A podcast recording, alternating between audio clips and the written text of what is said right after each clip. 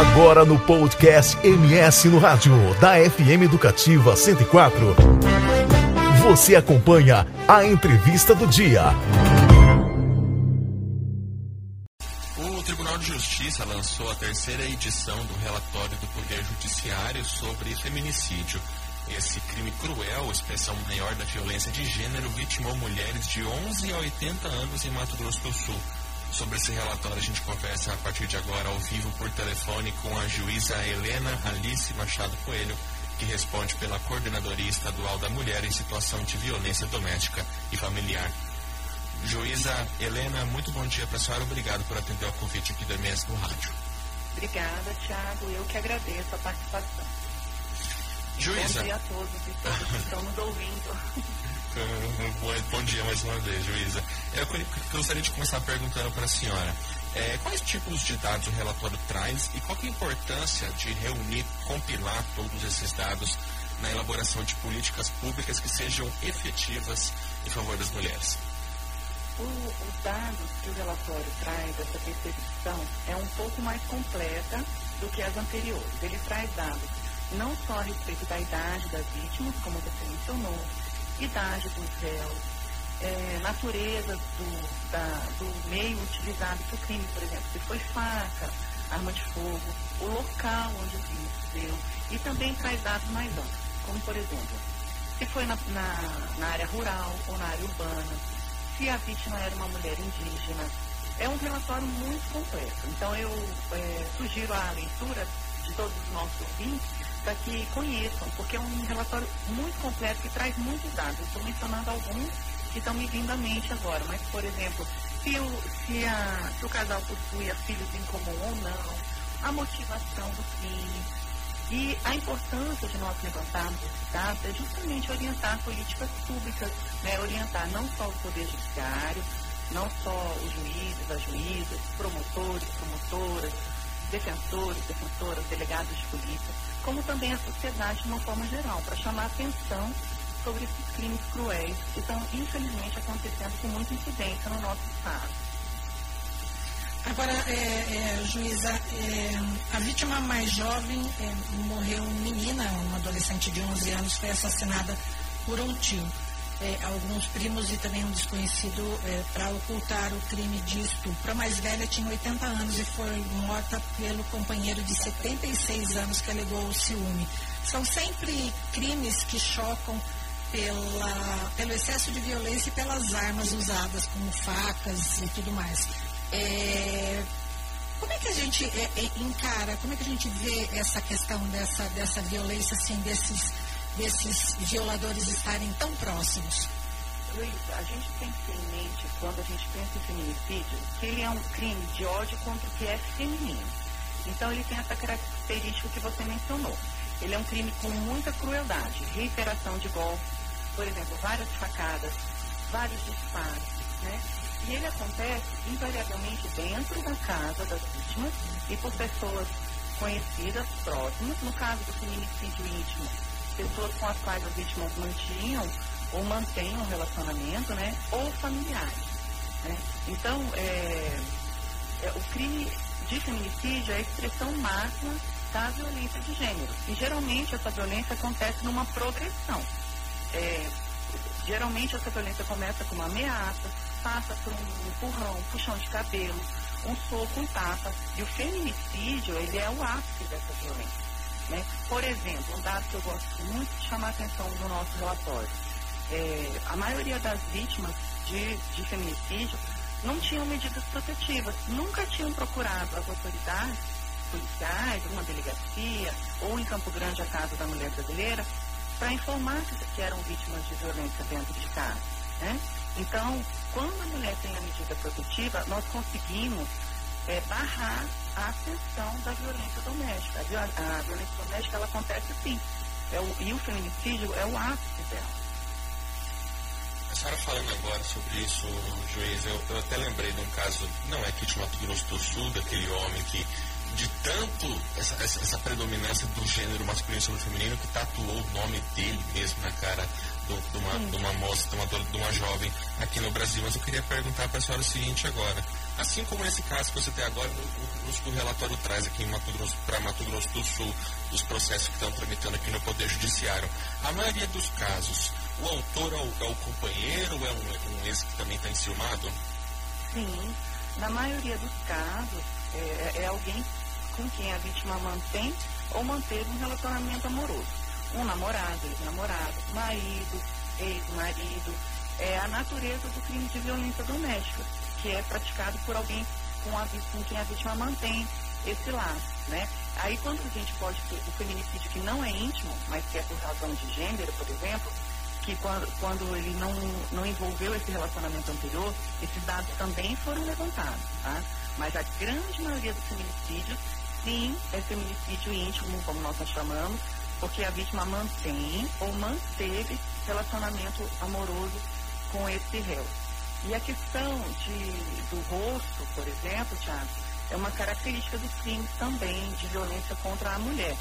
Geralmente os golpes são em, em símbolos femininos, no rosto, no, no seio, é, é, no pescoço da vítima, corta-se o cabelo. Então, é, geralmente, o réu, como ele tem o ódio contra o que é feminino, ele procura é, justamente acertar essas partes do corpo que representam é, o feminino. Agora, a juíza, como se não bastasse, não bastasse, né, não fosse já é, é, tenebroso essa questão do, do, feminicídio, agora também, é, é, não sei se agora ou se agora existe uma maior divulgação, nem os filhos são poupados, né? Muitos crimes acontecem na frente dele e acaba gerando um impacto absurdo para toda a família, né? Sim, nós temos situações de crianças que, que é, presenciam as violências, né? E presenciam, por consequência, o feminicídio. Então, é, também estamos buscando políticas públicas, em parceria com vários órgãos, para atender essas crianças, porque estima-se que para cada feminicídio duas crianças fiquem órfãs. Então, a Defensoria Pública mantém um trabalho muito bacana. Existe também o projeto Acolhida, que está sendo desenvolvido aqui no Estado. Então, é, buscando atender essas crianças que presenciam essa crueldade. Juiz, antes da gente falar do projeto que a senhora já até citou, eu queria fazer uma, uma, uma pergunta antes, que é a seguinte. Para as mulheres que que, que, passaram por uma situação de violência, já é importante denunciar na primeira situação e que tipo de apoio que essa mulher consegue conseguir junto ao poder público? Exatamente, já desde a primeira agressão é importante ficar atenta e já procurar a casa, em Campo Grande, a Casa da Mulher Brasileira, que é referência né, no atendimento à mulher vítima de violência de gênero, violência especial violência doméstica familiar. E no interior, as mulheres podem procurar qualquer delegacia. Por exemplo, Dourados tem delegacia de polícia é, que atende delegacia da mulher, por exemplo. Né? Algumas cidades têm, menores têm a delegacia de polícia civil que atende todos os casos, que pode ser procurada também. Porque, como eu, como eu mencionei e eu, eu busco sempre frisar, a maioria das vítimas não, nunca teve medida protetiva. E, a, e a, se tiveram medida protetiva, no momento do crime, elas haviam reatado o relacionamento. Então, elas, tinham, é, é, elas abriram mão dessa proteção. Então, algum, é, são raríssimos os casos de feminicídio com. É, é, a gente ouve falar, ah, morreu com a medida na mão. Não é verdade. Né? Os nossos dados demonstram, os dados que, o, que a coordenadoria levantou, e assim como também o governo do Estado levanta no site Não Ficare, que é um site muito importante também, que traz muitos dados relativos a essa temática. Esses dados eles demonstram que a medida protetiva ela rompe sim, ela quebra essa escalada da violência que caracteriza a violência contra a mulher. Agora, juíza, a gente fala muito é, em atuação junto às mulheres para que elas não se tornem vítimas. Mas é importante também mudar essa cultura machista, né, que, que ainda prevalece. Sim, Heloísa, sempre eu procuro falar também. A gente tem que apostar na educação, né?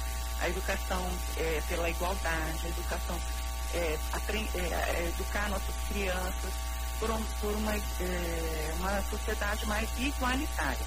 Se nós pensarmos que a maioria da população é formada por mulheres, né, um pouco mais de 51%, né, a gente tem que entender que a gente tem que trabalhar também as mulheres, as mulheres também são machistas. E os homens que também sofrem com essa sociedade violenta que nós temos. Porque não, não são só as mulheres que são vítimas da violência doméstica. Os filhos homens sofrem essa violência dentro de casa e os agressores também sofrem. Eles sofrem as consequências com a prisão, né? eles sofrem as consequências também. Então, sofre, na verdade, perdemos todos com essa violência.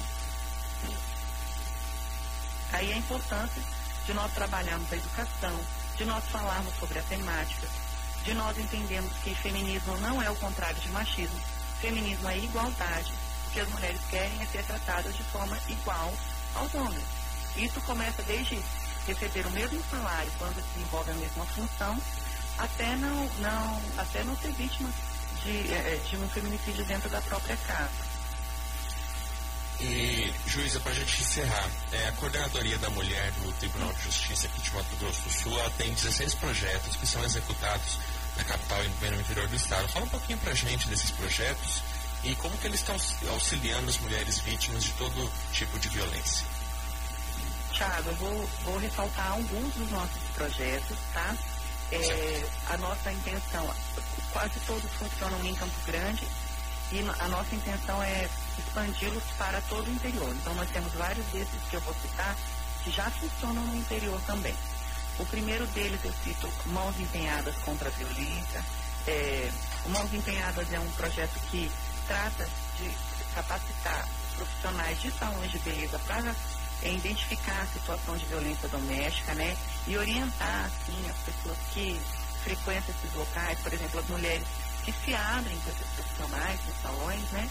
E essas profissionais são capazes de dar orientações, reconhecer uma situação de violência e dar orientações para essas mulheres. Esse projeto ele já foi replicado em vários tribunais de justiça do país.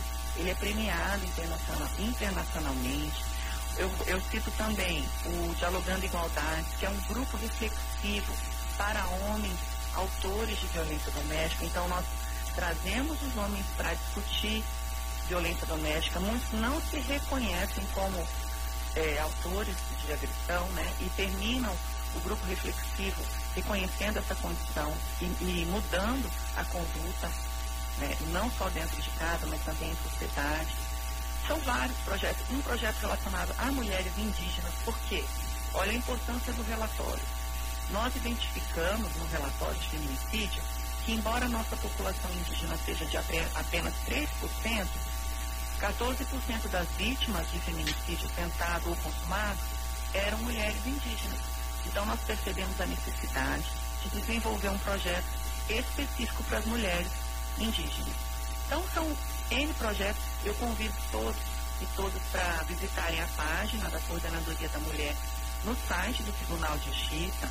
Lá é, é, é uma página bem completa com nossos, as nossas ações, os nossos projetos. E, e finalizando, Tiago, eu gostaria de ressaltar que esse trabalho todo é realizado por uma equipe bem pequena, é, por quatro servidores, né? Atualmente nós temos a Ania, a Vanessa, o Rodrigo, a Meire e a Sandra, perdão, cinco servidores e alguns estagiários. Então, é, gostaria, finalizando a minha fala, de parabenizar a equipe da Coordenadoria da Mulher, que, é, que faz um trabalho sensacional.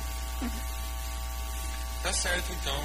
É, para quem está acompanhando o MS no rádio, agora às 7 horas e 44 minutos, a gente tá, conversou com a juíza Helena Alice Machado Coelho, ela que é, que é responsável pela coordenadoria estadual da mulher em situação de violência doméstica e familiar no Tribunal de Justiça de Mato Grosso do Sul. Juíza, muito obrigado pelo tempo da senhora, por ter atendido a gente aqui no MS, no Rádio da Educativa 104 FM, e uma excelente semana e um excelente trabalho. Eu que agradeço. Bom dia e ótima semana. Obrigada. Obrigado mais uma vez. Relatório importante mesmo, né, Luiz? Porque reúne dados que vão falar. Olha, o poder público caminha esse tipo que está precisando fazer. É, e ela deixou bem claro, né, Tiago, e a gente ressalta aqui a questão da medida protetiva. Né, as pessoas, as mulheres, a gente sabe que tem um, um envolvimento emocional muito grande, a maioria não faz. E como ela disse, é, é, com certeza, grande parte delas que é, sofreram esse feminicídio não tinham essa medida protetiva. É importante sempre procurar Casa da Mulher Brasileira, polícia também, vários recursos públicos disponíveis aí. Importante também coragem e para quem está olhando também denunciar. Você conferiu a entrevista do dia no podcast do MS no rádio da FM Educativa 104.